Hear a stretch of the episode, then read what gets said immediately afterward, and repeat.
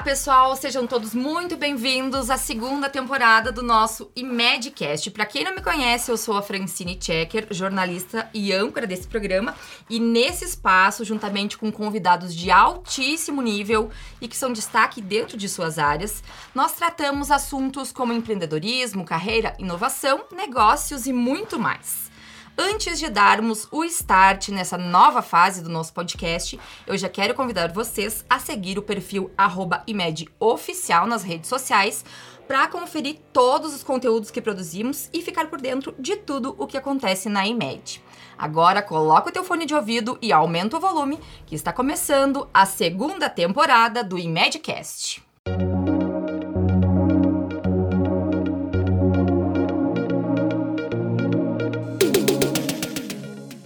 Vamos lá. Um dos temas que mais tem permeado o mundo dos negócios atualmente é a inovação e o empreendedorismo.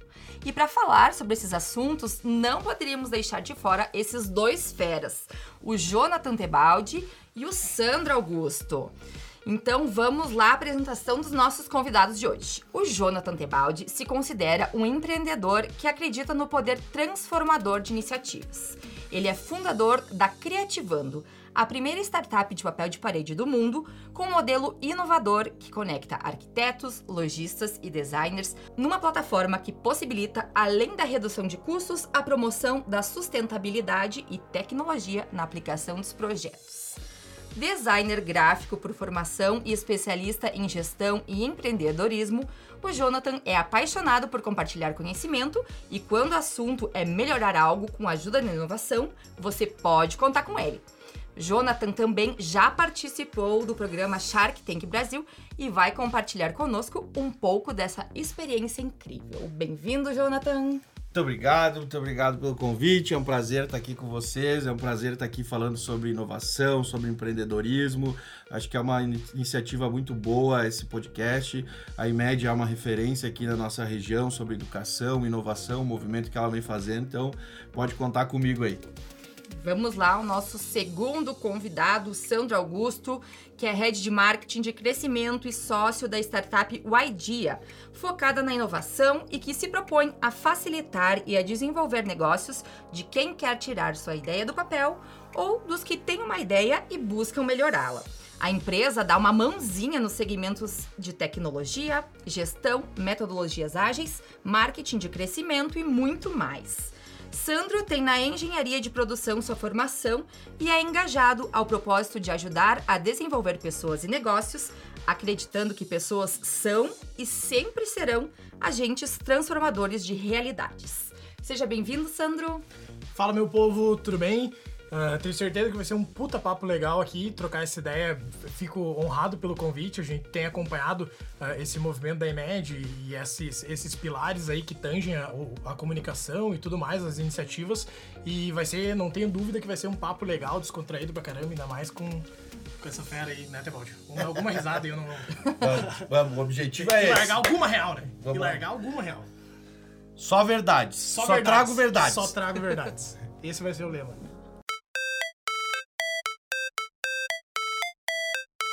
Então vamos lá aos questionamentos. Então, vamos iniciar o nosso bate-papo aqui então.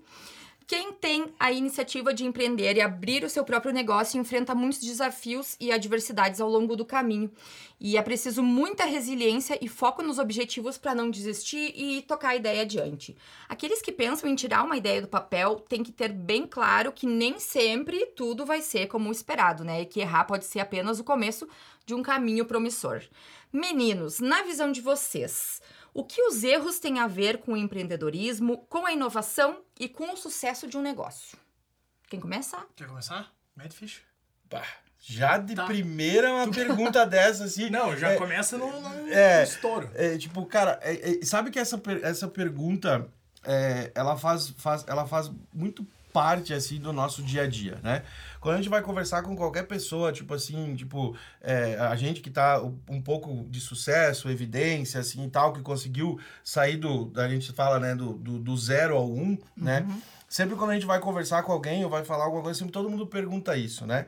É, hoje, quando eu tava, tava vindo para cá, assim, eu tava no meu carro, vindo, e daí botei uma música alta e sabe? Sabe que tem aqueles dias que, tipo assim, que, porra, segunda-feira, fudeu. É, o mundo caiu, sabe? Aquelas coisas que tu quer desistir, tu quer largar de tudo e tal. E aí eu tava pensando assim, assim pô, eu disse, olha que legal, né? Eu disse, pô, a Creativando tá aqui, a gente tá fazendo isso, tá fazendo aquilo, tá super legal, as coisas estão acontecendo e tal, e tal, e tal. Como que a gente saiu do ponto zero e chegou ao ponto um e não desistiu no meio do caminho, né? E eu acho que o, o, o principal de tudo, assim, é, isso, foi, isso é legal porque foi uma, uma, não, foi, não é uma visão, né? Não tô, Uhum. não tô ainda, Sim, sim. né, falando com além, né? Mas é, é, foi uma coisa que aconteceu que foi tipo assim, resiliência é fundamental, né? Só que resiliência é uma coisa que você aprende ao longo do caminho. Sabe? Sabe aquela velha história que diz assim, ah, a gente bate, bate, bate, ah, bate, bate, bate, não, a gente apanha, apanha, apanha, até que chega uma hora que não dói mais. Sabe aquela, aquela máxima do cara que luta Muay Thai? Ah, que ele fica batendo na canela até que chega uma hora que Cria ele o não... calo. Exato. E, e eu acho que resiliência, ela é uma coisa que você aprende a ter ao longo do, do, do período do percurso, sabe? Os primeiros problemas que aconteciam, nossa, a gente se desesperava. Meu Deus do céu! Bom, tu lembra? Quando a Sim. gente se conheceu, quando vocês estavam no escritório, escritório. vocês estavam Sim. com um problema. Um problema não, estavam com um, mo- modelando um modelo de um negócio cliente. de um Aham. cliente. E aí, na hora, nós chegamos lá e nós entramos. E eu me lembro até hoje, cara, que vocês estavam. Não, é, não era um problema, vocês estavam querendo saber como monetizar. E eu entrei no meio da conversa e cara, faz assim, bota Trouxe um boleto aqui, não sei o quê. Aí vocês todo mundo ficaram me olhando e digo, porra, é verdade, dá pra gente ganhar dinheiro aqui e não ganhar dinheiro lá. Lembra? Sim, sim, não, total. Nós estávamos trocando ideia esses dias sobre, sobre essa tarde. E, a- e aí, o que, que a gente aprende com isso? Tipo assim, que a resiliência, ela, a gente a- cria ela. A gente fortalece ela. E aí, quando os problemas começam a acontecer, as coisas começam a acontecer, muitas vezes você já sabe como, como superá-los, né?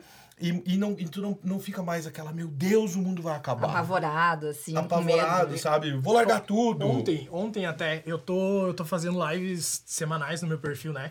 Toda segunda-feira ali. Obrigado pelo convite. Não, tu vai aparecer, tu vai aparecer. Ah, toda segunda-feira, às 8 ali, eu troco ideia com alguém a respeito de algum tema. Então, eu já troquei ideia sobre mentalidade, sobre ah, essa integração do físico e do online. Ah, ontem foi sobre empreendedorismo. Semana passada eu tava falando sobre marketing digital. Então, eu vou trazendo diversas pautas, assim, e ontem eu tava falando com o Gui, que é um dos meus sócios também, é professor, coordenador na IMED, e nós tava falando sobre empreendedorismo e essa coisa dos bastidores.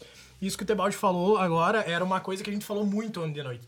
Porque a galera acha que assim, ah, não, pra, pra eu começar a empreender, ah, das duas, uma, é bem 8 ou 80. O cara que tá começando, ou ele tá super otimista e ele acha que vai dar tudo certo e o negócio vai, vai, Vai rampar bombar. ligeiro, porque ele já viu vários fazerem e não deve ser tão difícil assim. Aí ele bota no Excel. É, e aí e daí a planilha Excel- aceita tudo, A a planilha, planilha, meu aceita Deus, tudo. Então o cara faz sucesso. aqui, cara, não tem, 90 dias eu estourei, é certo. Ah, ou se não, tem aquele cara que o medo trava ele, né? E ele tá sempre naquela insegurança de, ah, mas agora não dá pra começar porque não é o momento certo. Ah, não, mas agora é economia. Agora é a família botando pilha fraca. Ah, mas os meus amigos estão me tirando por isso. Ah, mas o momento não é propício. Então o cara fica esperando o momento certo, o momento certo, perfeito, não existe. Ah, então, e a, resili a resiliência, cara, ela vai acontecendo. no- O, o ponto que a gente trocou ideia ontem era exatamente esse que o Tebaldi falou. De que aqueles problemas que no começo da, da jornada eles te deixam louco. eu- o Gui até falou, cara, tu lembra que tinha uma época que tu tava com insônia, tu não dormia mais? Era bem isso. Lá no começo da empresa, assim, sei lá, a gente chegou a ficar seis meses sem faturar. Seis meses sem faturar, eu não tinha salário de nada, eu eu tava morando com a minha mãe eu pensei, cara, não é possível o que, que eu tô fazendo na minha vida.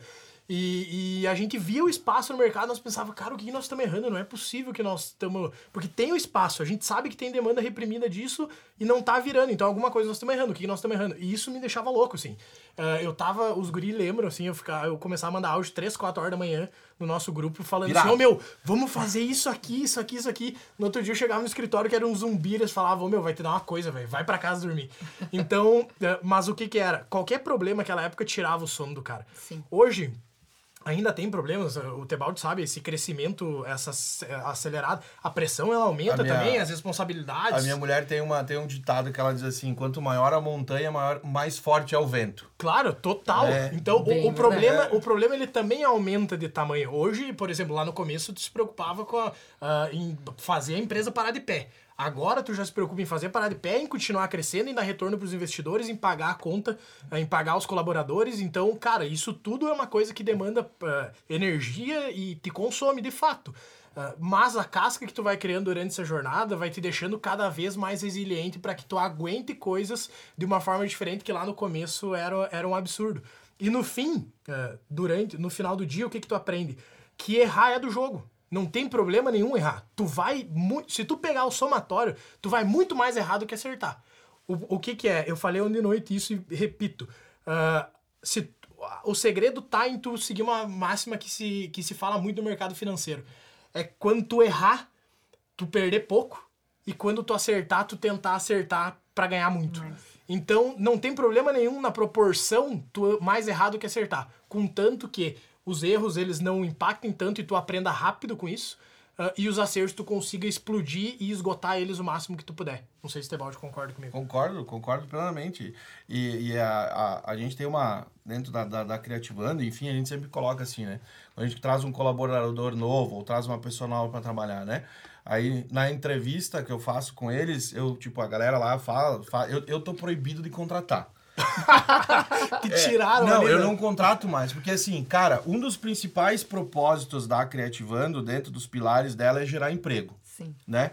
A gente quer gerar Massa. emprego. Acho que isso eu tenho enraizado dentro da minha família, da minha história, enfim tal. Então, tipo assim, é gerar emprego. Então, cara, se um cachorro passar na rua e ele me abanar, eu contrato. Entendeu? Eu contrato, Sim. eu tenho um coração mole pra caralho, Sim. entendeu? O cara chega lá, eu quero trabalhar, vem. Aí depois eu dou com os burros na água. E uma coisa que eu aprendi muito, cara, é tipo assim, ó, não contrate é, amigo, amigo, irmão e irmão. O meu irmão eu já demiti três vezes. é, então, aí tá agora, agora, daí por isso, da terceira demissão do meu irmão, de me, me, me cortaram. Tu não contrata mais ninguém. Mas enfim, depois que a galera entrou pra, pra, pra empresa, eles chegam comigo, né? Aí eu falo duas coisas para eles. É, ó, primeira coisa, errar faz parte. Tá? A gente sabe que tu vai errar. Primeiro, ah, tu tá vindo de um outro trabalho, tu tá vindo de uma outra coisa, enfim, tá chegando aqui e tal. É, é um modelo diferente. A Criativando é um modelo diferente. É um negócio totalmente diferente do que tem no mercado hoje. Você vai errar. Uhum. Faz parte. Agora, se tu insistir no erro, bah, daí, aí é foda. Daí não Daí deixa tem. de ser uma expertise e acaba sendo uma teimosia, Sim, né? exatamente. Porque você não acaba não agregando nenhum Exatamente. conhecimento. Você fica batendo na mesma tecla incessantemente. O, o erro, quando, quando o, o extrato final dele é um aprendizado, cara, ele é super válido. Isso aí é justamente o que vai te levar sempre pro próximo degrau, pro próximo passo. Mas quando tu erra, e erra de novo, e erra de novo. Por, eh, tipo, nós tava falando, cara, uma coisa que me deixa louco, assim, é ver. Eu achei massa a pauta ser essa, porque é uma coisa que se vê muito, assim. Eu vejo isso ah, muito em evento. O Tebaldi deve ter visto pra caramba também. Nesses eventos de empreendedorismo, sempre tem os caras que vão lá contar a história do erro e não sei o quê. Eu. E ficam batendo nisso, meio que glamourizando Eu o troço como isso, se velho. fosse uma parada massa, como se fosse bonito tu errar quatro, cinco vezes o negócio e fracassar e de novo, e de novo, e de novo. Porra, cara, então tu, então tu tá fazendo errado o bagulho, larga de mão, meu. Eh, Se tu tá errando toda hora e tu- e já errou duas, três vezes a mesma coisa, então tu não é bonito tu ficar contando vantagem com isso.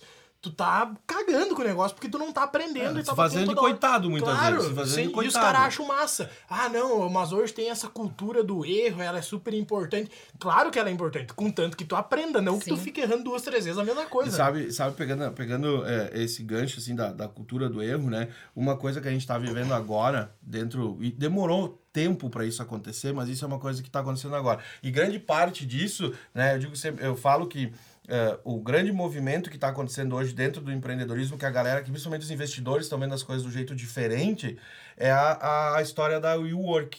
Uhum. Né? Bah, Então, tipo assim, ó, a história da WeWork é, é, é, o, é o legítimo empreendedorismo de palco, palco. do cara que se faz de vítima, que enrola e que faz as Vive coisas. sempre da próxima rodada. E vive sempre da próxima rodada. Só que daí a gente, daí a gente chega, daí a gente chega num, num, num, num- montante assim, né? Um somatório das situações, tipo assim. Aí tu pega. eh, vou dar um exemplo que eu vi ontem numa notícia lá no, no- na Infomoney de uma empresa, é Facility, acho que é o nome. Os caras demitiram mil pessoas Nossa. ontem. O cara chegou lá, foi tipo assim, do, do dia 1 a virar um unicórnio, foi acho que foi dois anos, três anos até, tipo assim, ah, foi um dos unicórnios mais rápidos, Um não sei o quê, babá, pegou um bilhão de dólares lá e tal, não sei o quê, contratou duas mil pessoas, o cara é quatro. Aí tu chega, tu chega assim, tipo assim, nós como somos, cara, não é, não é que a gente é mais técnico, é que a gente tá no jogo, Uhum. entende? Aí tu pega e tu olha isso daí, Tu olha e diz assim, cara, esse cara não tem nada, ele só tá gritando. Aham. Da onde que tá o valuation dele? Ele só tá gritando. Ele só Sim. tava. E aí, esse é o mal que faz com que bons empreendedores muitas vezes não façam acontecer ou se percam pelo caminho. Perfeito. Confunde um pouco, né? Confunde. E aí tu pega, tipo assim, daí, ah, daí virou, ah, daí mudou, né? Daí agora não é mais unicórnio, agora é camelo. Ah, o, o, que- Sim, é, a expressão. a expressão é camelo, agora querem startup camelo e tal. E aí a gente viu muito, tipo, isso, a Creativano já passou por três ou quatro rodadas, nem me lembro de investimento.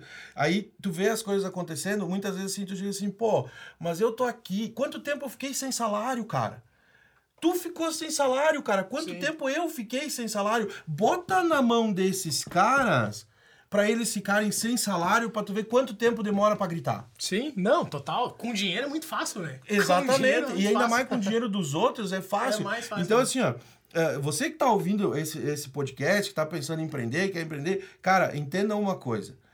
Quando você pega dinheiro de um investidor, esse dinheiro não é teu. Esse dinheiro não é teu. Esse dinheiro é de uma pessoa que batalhou, que trabalhou, que foi lá e investiu o dinheiro e acreditou na tua ideia.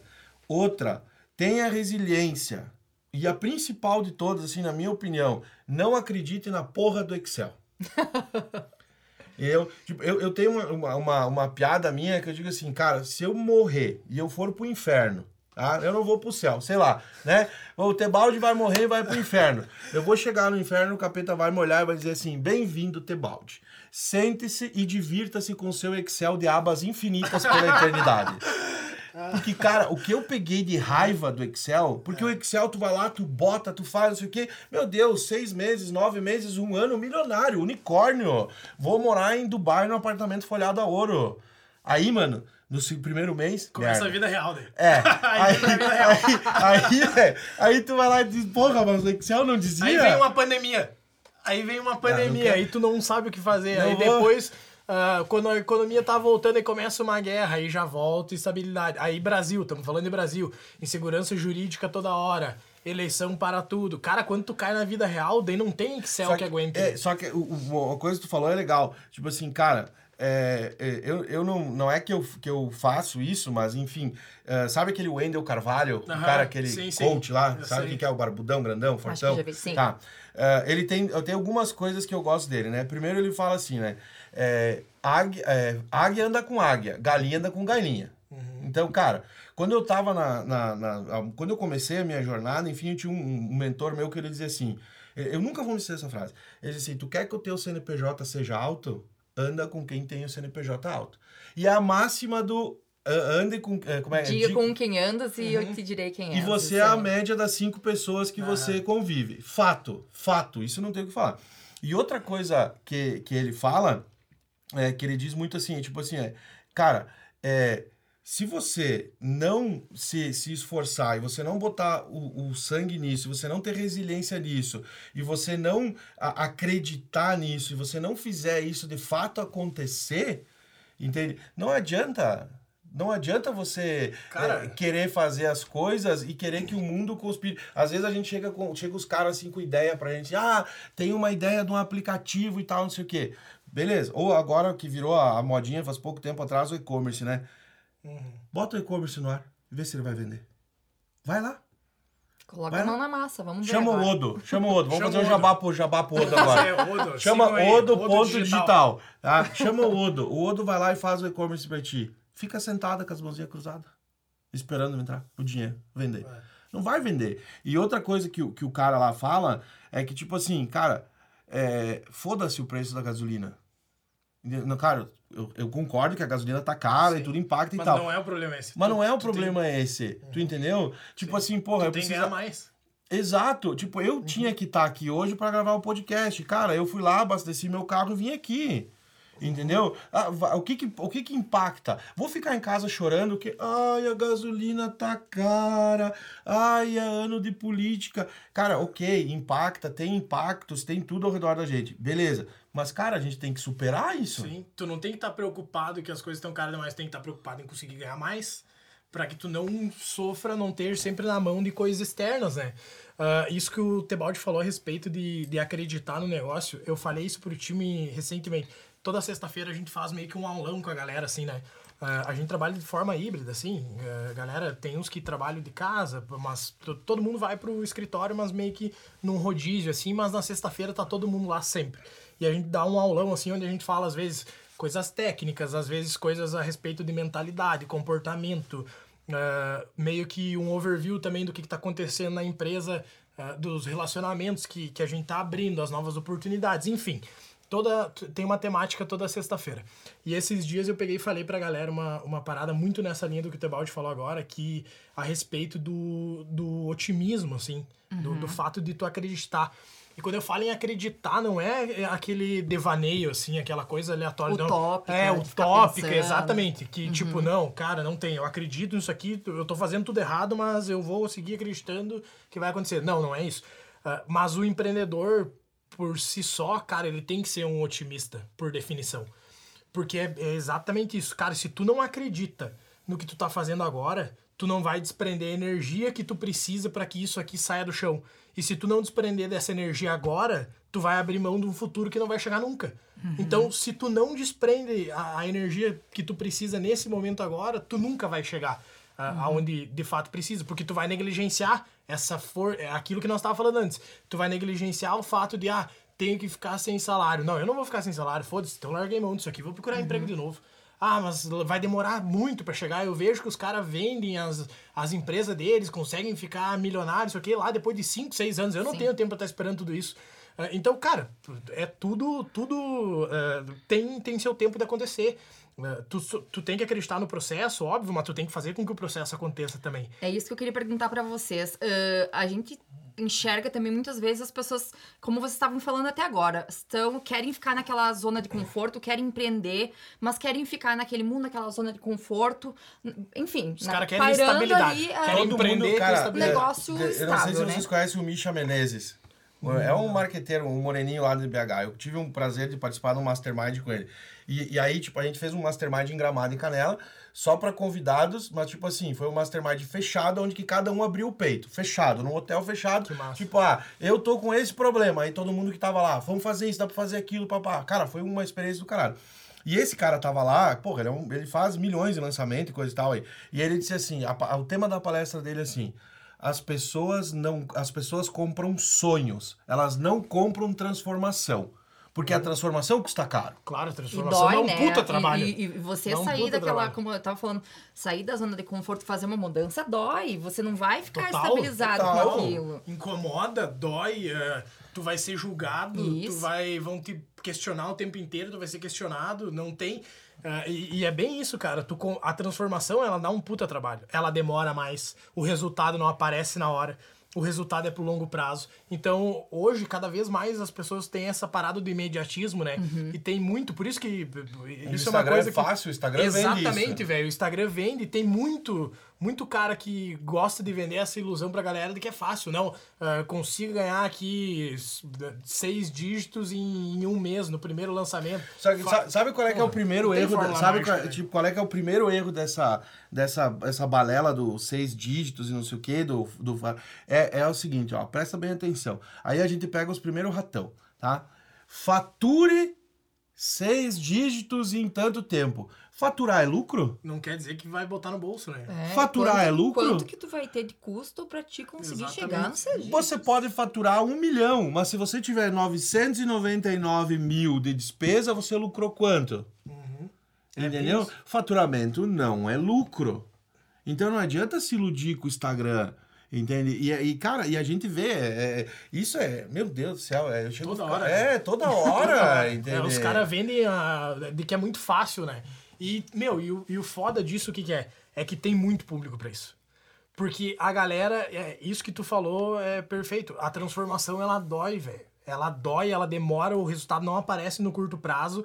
Então a, a pessoa ela não tá disposta a transformar, é, mas ela tá disposta a comprar o sonho. Ah, então, para ela é muito fácil tirar mil do bolso para aprender uma fórmula mágica de como ganhar seus 50 mil reais em 30 dias Sim. do que uh, se capacitar, estudar, pagar oh. o preço. Oh, uh, aquele, aquele cara, o Rick Chester lá, o, o aquele da, da aguinha lá, tá ligado? É, eu, eu gosto de usar ele como exemplo, que é o seguinte: se você for hoje, tá? Hoje, Se você pegar hoje, for lá na- no centro de Passo Fundo, no centro de Porto Alegre, onde você estiver ouvindo isso aí, e você pegar e você for vender água na rua, não precisa vender água na rua. Sabe uma coisa que eu sempre falo, tipo assim, ó, na rua, da- na rua que tá criativando, no centro de Manaus, tá? Tem, na quadra que a gente tá, tem um, dois, três, tem cinco prédios com comercial grande. Tipo, eu tô no quinto andar. Então, quantos comerciais aqui andar? Se você for na padaria, comprar pão de queijo, pastel e voltar três horas da tarde com uma cafeteira, um negocinho caprichadinho, bater na porta, Tu vai lavar, bai. tu vai vender, velho. Se tu ganhar um real por pastel ou por pão de queijo que você vender, para todos os escritórios que estão lá, eu faço uma aposta com você, que você ganha 30 reais por dia no mínimo. No mínimo, você tira 30 reais limpo, limpo, lucro, por dia. Você sujeita a fazer isso? Você sujeita a ir lá e fazer isso? Entendeu? Ah, mas se eu botar 30 por dia vezes tanto, vai dar tanto, não sei o quê. Cara, se sujeita a ir lá. Ah, mas é vergonhoso. Ah, tem, tem um, um cara que eu não vou falar o nome dele aqui, mas vocês devem saber quem que é, que ele fala assim: não seja foda, seja humano. O caralho, velho. Ah, ma- mas assim, ó. Velho, eu fico puto com isso. Seja humano. Seja humano. Seja um humano foda. Não, eu sou um ET, caralho. Eu sou um ET. entendeu? Deixa, deixa atrasa a conta da luz da RGE e vai lá a RGE pra você. Da RGE chega lá pra cortar e daí você diz assim: "Não, mas eu sou um humano, né? Eu sou um, eu não sou foda, eu sou humano". Aí o cara da RGE vai olhar pra ti e dizer: "Eu também, desculpa". Pem, cortou. Sim. Entendeu? Então, cara, a- a- não, a- seja foda, velho. Qual que, que é ser foda? É, se eu tiver aqui lá, eu tiver, sei lá, um dia perguntaram pra mim assim, ah, Tebaldi, se tu quebrasse hoje, o que, que tu faria? Eu voltaria a fazer cartão de visita, cara. Foi o que me levou até aqui.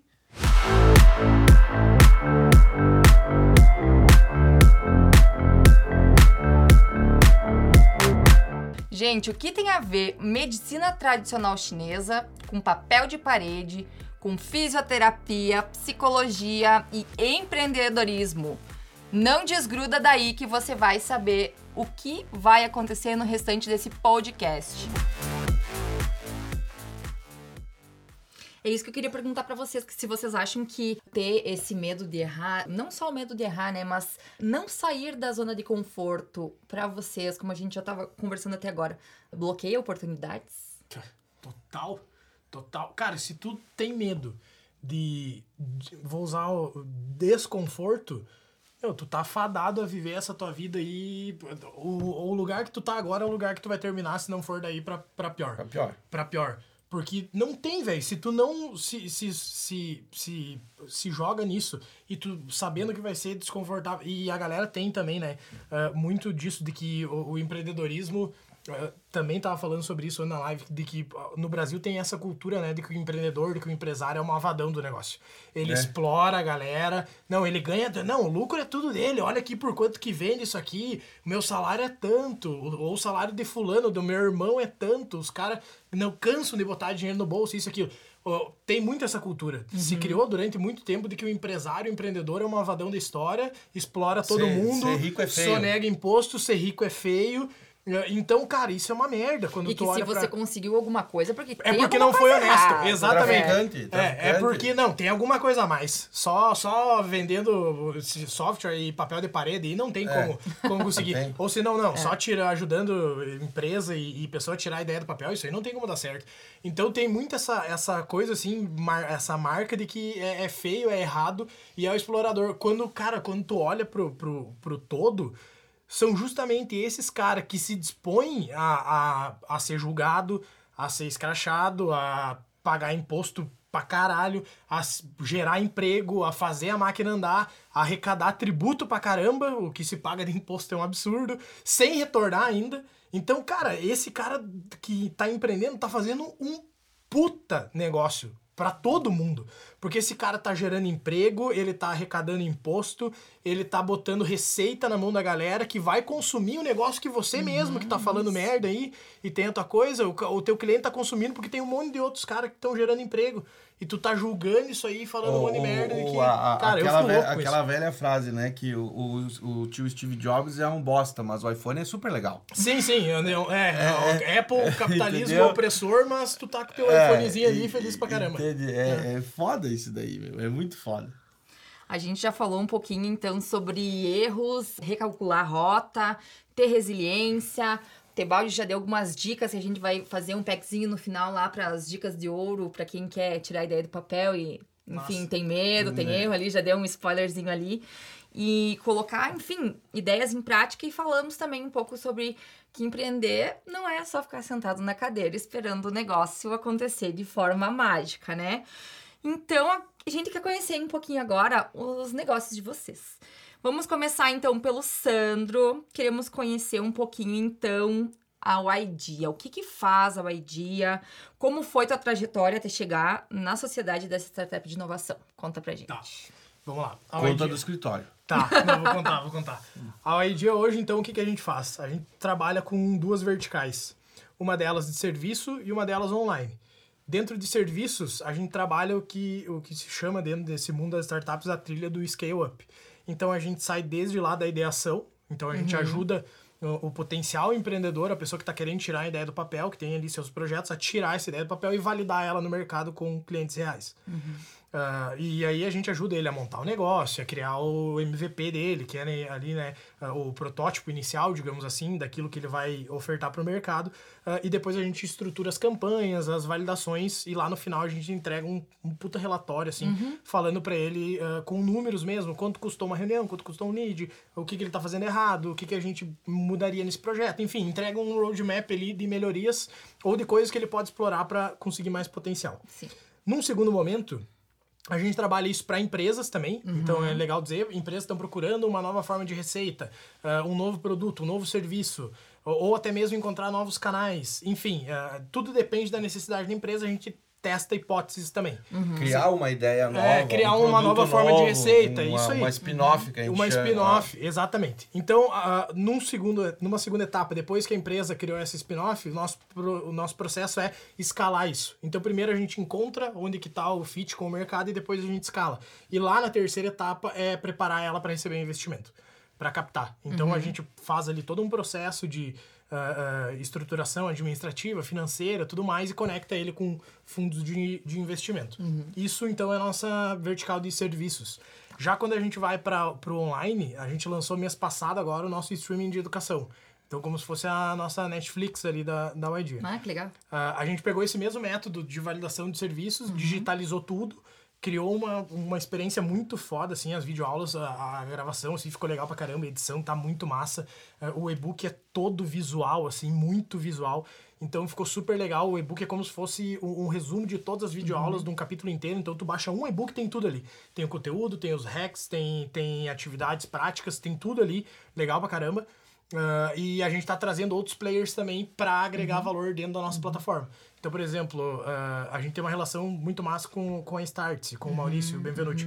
O Maurício vem para dar um curso ali dentro do nosso, do- da nossa plataforma, com a Startse. Sim. Ah, a gente fechou com o pessoal da RD, eles vão dar um curso de crescimento previsível ali, onde eles vão de ponta a ponta, desde como gerar leads ah, até a, a parte de, de outbound. Agora eles vão expandir, né, mais depois ali da, da aquisição da TOTOS e tudo mais. Então eles vão trabalhar de ponta a ponta. Antes eles trabalhavam só CRM e marketing, agora vai expandir e eles vão dar um curso dentro da nossa plataforma. Legal. A gente fechou com o pessoal da Contabilizei também, que hoje, é, digamos assim, o maior escritório de contabilidade do Brasil. Os caras vão virar unicórnio esse ano.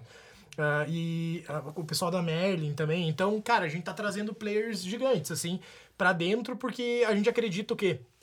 que essa galera vai agregar muito valor dentro ali de, de quem tá buscando essa experiência de, de empreender. No fim, qual é o grande propósito da empresa? Que a gente consiga democratizar a educação empreendedora para o máximo de pessoas possíveis, para que elas tenham acesso a, a, a, a essa iniciativa que de fato mudou nossas vidas. Então a gente quer que os outros tenham, no mínimo saibam que eles têm essa possibilidade. Então a gente vem fazendo isso. Cada vez mais a gente vai criando produtos que vão ficando com o ticket mais baixo.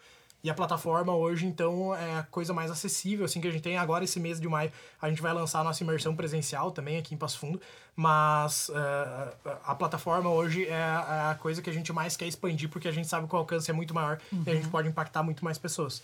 Então, a ideia hoje é isso. Uh, Se eu fosse falar em, em uh, objetivo, assim, qual é a grande missão nossa, é essa. Democratizar a educação empreendedora para o máximo de pessoas possíveis. A gente está trabalhando agora também ah, ah, iniciativas onde a, a iniciativa privada vai financiar acessos da plataforma para uh, comunidades e tudo mais. A gente vai fazer um trabalho legal social uhum. também. Uh, e já quanto à minha jornada, a minha jornada é, é, é zoadíssima, na real. Porque eu sou um cara que, é, é, quando eu falo então da, sobre as faculdades, a galera se deita. Eu passei em dois vestibulares para fisioterapia meu Deus. E quando eu morava em Palmeira, quando eu morava em Palmeira, eu passei em dois vestibulares de fisioterapia, eu não vim embora para Fundo porque na época eu morava com a minha avó. E a minha avó falou: ó, vai por conta porque eu não tenho dinheiro para te bancar lá. Dá teu jeito. Se quiser ir, vai, mas dá teu jeito. Eu falei: tá, não tem dinheiro me bancar, não vou. Eu vou contar uma coisa aqui agora que ninguém sabe. Olha, que revelação, lá, lá vem. Ninguém sabe. Assim, ó, sinceramente, vou, vou pegar o teu gancho, porque isso aqui vai virar o, o coisa. Ninguém sabe. Mas eu, Tebaldi, tá? Eu estudei metade da faculdade de psicologia. Gente, como Abandonei assim? psicologia e fui estudar medicina tradicional chinesa. eu sou formado em medicina não, tradicional chinesa. Puta que pariu. Acupuntura, fitoterapia. Nossa, não, é tua cara. Pessoal, é tua cara. Ninguém sabe disso, velho. É, vão estar sabendo agora. Vai chover ligação, primeira mão. reativando pra marcar, horário, marcar consulta com o Tebalde agora. Eu tenho lá em casa Pessoal, até hoje guardado as paradas lá. Pessoal a galera do cast já levantou lá. Cara, não Pessoal tem. de moral que ah. quiser, então, agendar essas consultas. Arroba Jonathan Tebaldi, é só agendar lá. Não, cara, então é, é, isso. Eu fiz ali os primeiros. Olha só como eu tava meio indeciso. Fiz os primeiros pra físio, passei, daí minha avó falou: ó, se quiser vai por conta, eu não tinha como. Beleza, não vou fazer. Aí lá em Palmeira, tem a federal, né, da UFSM. Uhum. Aí eu passei lá pra ciências biológicas, fazer biologia bacharelado. Tá, e biologia, daí, fisioterapia, e daí, até, né? Beleza, Mais ou menos. comecei. Comecei a fazer biologia e tal. E daí quando foi chegando perto da, da... Porque daí, porra, bacharel, eu ia ter que dar aula, né? E daí chegou ali, eu pensei, meu Deus, e agora, velho? Tava indo quase indo pros estágios pra ter que se enfiar dentro do colégio da aula. Eu falei, não, não é possível que eu vou fazer isso aqui, não, não quero. Peguei, tranquei tudo, eh, saí lá no sexto semestre, eram oito, saí, e vim para Passo Fundo para fazer engenharia de produção. Aí vim fazer engenharia de produção e daí foi ali e lá pelo oitavo, quando a gente começou a empreender ali, daí eu tranquei a engenharia de produção. Mas, e hoje, a, a, na, na OID, eu tô frente do time de marketing. Meu então, Deus Então, olha só, eu saí da fisioterapia para biologia para engenharia e hoje eu tô no marketing. E eu tava me achando muito disruptiva saindo do jornalismo Não, e fazendo tu, medicina veterinária, né? Mas, então, tu percebe, tá. mas tu percebe como eu virei um generalista sem igual, né? Então, mas, mas meu, é... isso e, e, grande parte, mas o, o, grande ponto é, por que, que a gente falou antes de que as pessoas compram o sonho, mas não compram a transformação? Uh, até então, eu, eu fiz o caminho inverso do que geralmente as pessoas fazem, né? As pessoas se encontram no pessoal primeiro, uh, para depois se encontrar no profissional, né? Trabalha todo um lado pessoal, entende propósito, isso, aquilo, e depois uh, migra para um profissional uhum. e daí entra naquele flow, né?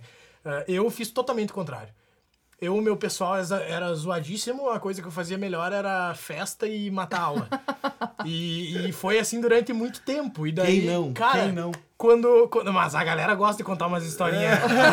não, eu sempre fui focado, eu sempre estudei pra caramba. Não, desde que eu era novo. É, não, é, eu sim. sempre curti estudar. Mas é sempre esse Miguel. Aí, mas daí o que que acontece?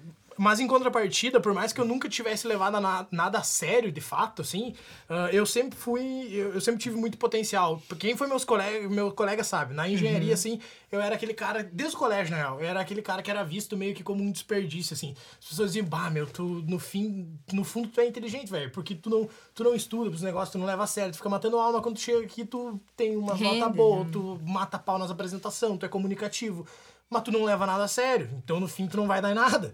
Tu, tu é um desperdício. Tu poderia ser bom se tu, se tu focasse. Parece ficava, que o jogo virou, e eu não é ficava, é mesmo? Alguma namorada tua também já disse que tu é um desperdício? Cara, não. E daí, cara, eu ficava nessa. Daí eu pensei, meu Deus, né, meu, que merda.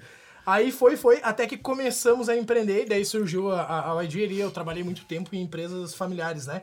Uh, ali minha família teve durante um tempo ali um grupo de, de restaurantes, fast foods e uhum. tudo mais.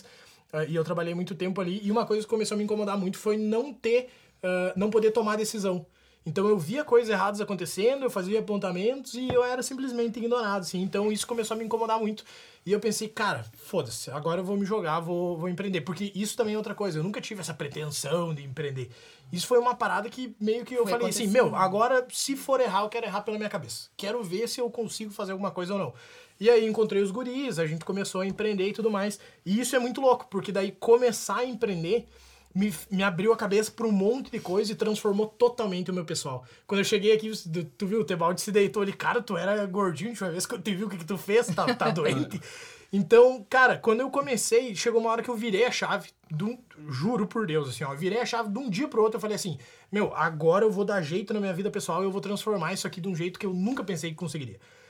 E Tá a shapeado, partir, tá a shapeado, partir tá daquele shapeado. momento, cara, eu pensei assim, se eu não consigo cuidar de mim, eu não vou conseguir cuidar uma empresa. É. Então eu não vou conseguir cuidar de, de tudo que eu quero se eu não consigo nem cuidar de mim direito. Falei, não, vou começar a me cuidar. Tava comendo errado pra caramba, tava dormindo errado, eu falei antes aqui. É. É, tava assim, ó, tava zoadíssimo o negócio. E lá atrás, treinar e ir na academia era uma coisa que eu gostava, jogava futebol e parei de fazer tudo isso. Em Passo Fundo, eu vim embora pra cá em 2014. Dura- e até 2020, então em seis anos eu ganhei 30 quilos em Passo Fundo. Cheguei aqui 90 quilos e, e cheguei a 120 depois. E depois que comecei a fazer isso, cara, eu peguei muito. É, é massa isso. É uma parada que eu me orgulho muito, porque eu peguei muito aquele mindset de empreender não só no CNPJ, não só na empresa. Empreender em tudo. Pra mim, empreender virou de fato estilo de vida. Espera tu ter filho. Cara, é, não, sim, falo, falo também disso. Mas, cara, é, é uma parada que eu pensei assim, ó, meu, foda-se, agora eu vou empreender em tudo. E daí comecei a cuidar da saúde, e, cara, emagreci ali, consegui, comecei a treinar, comecei a comer bem, fui atrás de terapia, eu vi que o mental tava pesando pra caramba. ah, fui atrás de terapia, autoconhecimento. Então, cara, alinhei e, e é louco isso, porque quando tu alinha, principalmente saúde, cara, o resto parece que aumenta a performance, aumenta Isso. rendimento, tu, tu fica mais confiante Tudo também se equilibra, né? tu, a- a- hoje o treino pra mim ele serve quase como uma terapia. É ali que eu extravaso, é ali meu ócio. O Tebaldi sabe, a pressão que a gente vive, a loucura que é tomar decisão importante toda hora. Tu ter um ócio ah, é fundamental pra te dar uma desligada, pra baixar aquela frequência, pra ficar mais de boa. Então hoje o treino pra mim tem um- uma parada que não é só o físico, mas também o mental. E, mas no fim, o pano de fundo de tudo isso foi empreender. Então eu me encontrei lá no profissional e depois. é, esse- e é massa isso, porque hoje quando eu conto essas paradas, a, galera fica tipo, meu, não pode que tu era. Tu tocava foda-se desse jeito. Quem me conhece lá atrás não, não, não acredita que a mudança tá desse jeito que tá agora. E nem é quem tão me lá conhe- atrás assim, é, né? É, Pouco três tempo, se anos. for ver, três né? anos atrás, exatamente. E quem me conhece agora não acredita que. Quem me conhece agora pensa, não, cara, tu, tu- não pode que tu tocava foda-se desse jeito. Sabe, sabe- sabe o que que é o mais massa isso aí que tu tá falando? Então- É massa Tipo demais assim, isso, velho. É que, tipo assim, a, a- Tipo, eu também fui muito porra louca, derreti até dizer que chega. Pô, fui estudar medicina chinesa, velho. Não, essa Entendeu? é. E não, eu fui pra faculdade, né? Disse, eu vou fazer psicologia. Daí cheguei a fazer psicologia, né? Aí o primeiro dia de aula, todo mundo lá, né? Tipo, ah, né? ah, por que, que você quer fazer psicologia? Todo mundo num círculo, assim, né? Daí todo mundo, ah, eu quero me entender. Ah, eu quero fazer não sei o quê. Ah, eu não sei o quê, eu quero ajudar os outros. Daí chegou na minha vez, né? Que que será que você vai Não, eu tô, eu tô ansioso pra saber essa eu. Aí eu olhei assim pra aquela galera toda, eu olhei assim e disse, olha, eu, disse, eu fiz uma relação custo-benefício. Quanto ia custar pra mim me tratar e a faculdade? A faculdade eu ganhei o diploma. Só é mais barato Então já, eu tô e posso aqui, fazer né, dinheiro com isso aí. Cara, aquele dia, tipo Tá assim, lá. Mas, mas é, o, o mais massa, tipo, disso, daí- disso daí tudo é que, tipo assim, ah, a gente olha pra trás, né? E aí pergunta assim, tipo assim, ah, ah, tu se arrependeria de algo que tu fez? Não. Claro que não, velho. Claro que não. Não. Então E a- conta pra nós todos os erros que tu teve até chegar na Creativando e nós já vamos chegar no Shark Tank também. Tudo é escola, né, Tebaldi? Tudo é fim, escola. tudo é escola, e, daí, velho. e daí, assim, e daí a minha mãe sempre dizia assim pra mim, né? Te conheço só pelo andar. Entendeu? E aí o cara às vezes pega as coisas assim, pega um, um- um, sabe, os espertão, nem o cara, aí o cara olha assim, diz, meu. Tu troca ideia cinco minutos e tu já vê qual é. É, sabe? tipo, mano, dessa faculdade eu já sou de PHD, velho, sabe? Sim. Deixa pra mim, né? Sim. Ah, mas enfim, tipo, a, a minha história é um, é um pouco. é, como é que eu posso dizer assim? Tem coisas que, que é muito. A minha, a minha vida, desde criança e tal, de pequeno, ela é- foi muito intensa, assim, sabe? Então, tipo, eu guardo memórias da minha infância que a gente passava fome, a minha mãe passava fome, a história do meu pai, né? Uh, pou, muito, muita pouca gente sabe, mas o, o, meu pai, que eu chamo de meu pai, é meu padrasto. Uhum. O meu pai, meu pai de verdade, engravidou a minha mãe e seis mulheres. É, Nossa! É, velho. Eu tenho oito irmãos. Meu Deus! Então, tá a, minha mãe morava em Lagoa Vermelha, fazia faculdade aqui em Passo Fundo na época. Tipo, tive uma infância bem bem foda, assim, né? E aí eu não, eu não conheci o meu pai, o meu pai biológico. Mas eu fiquei sabendo que ele morreu pelo Facebook. E, e daí minha mãe conheceu meu padrasto, meu pai, né? Que eu uhum. chamo ele de uhum. pai até hoje, Sim. né? E a gente teve uma história muito, muito foda da, na minha infância, assim. Tipo, eu morava numa rua rica, só de médicos, e eu era o pobre da rua. Então, qual é que era o hobby da galera? Se juntar e me bater. Putz zoar Nossa. aquelas. É, é, sabe? E aí, eu, cara, assim, ó, hoje a galera chama de patinete, naquela época chamava de walk machine. Vocês não vão saber o que, que é isso. Machine. É. Cara, hoje eu... vocês chamam de patinete com motorzinho Sim. e tal. Naquela época, os caras, eu nem me lembro qual foi a marca que fez, eles botaram duas rodinhas, botaram um motorzinho de de motosserra e fizeram o walk machine. E aí era aquilo lá, botava gasolina, dava o um arranque na cordinha e bah, bah, bah, bah, bah, era que lá hoje é patinete. Os vizinhos Sim. deviam adorar o barulho. E o cheiro. É. Né? cheiro Enfim. Cheiro. E aí, tipo assim, daí a galera tinha aquilo lá, daí eu não tinha. Aí eu não podia sair de casa. Então, tipo, a, a minha infância foi brincando com cadeira dentro de casa. Uhum. Aí eu tive o meu lance da cirurgia, fiquei seis meses deitado e pai, e tudo aquilo lá. E aí, a minha mãe era empregada doméstica e o meu pai era chapeador. Nesse momento da minha vida, foi quando um tio meu, que ele chamou a minha mãe, e ele disse assim: "Vamos comprar um mercado. Eu vou comprar um mercado e a gente vai, tu vai ser minha sócia e a gente vai trabalhar no mercado e pai e tal e tal". E, e uma das coisas que eu levo muito na minha vida, que a gente falou antes, foi tipo de é, aceitar a mudança. Uhum. Sair da zona de conforto, entende? Então, tipo assim, a minha mãe tava lá, minha, minha mãe, minha mãe e meu pai, eu era filho único, passando fome é, dormindo numa casa que a gente dividia com as raposas. Eu me lembro disso tudo, cara.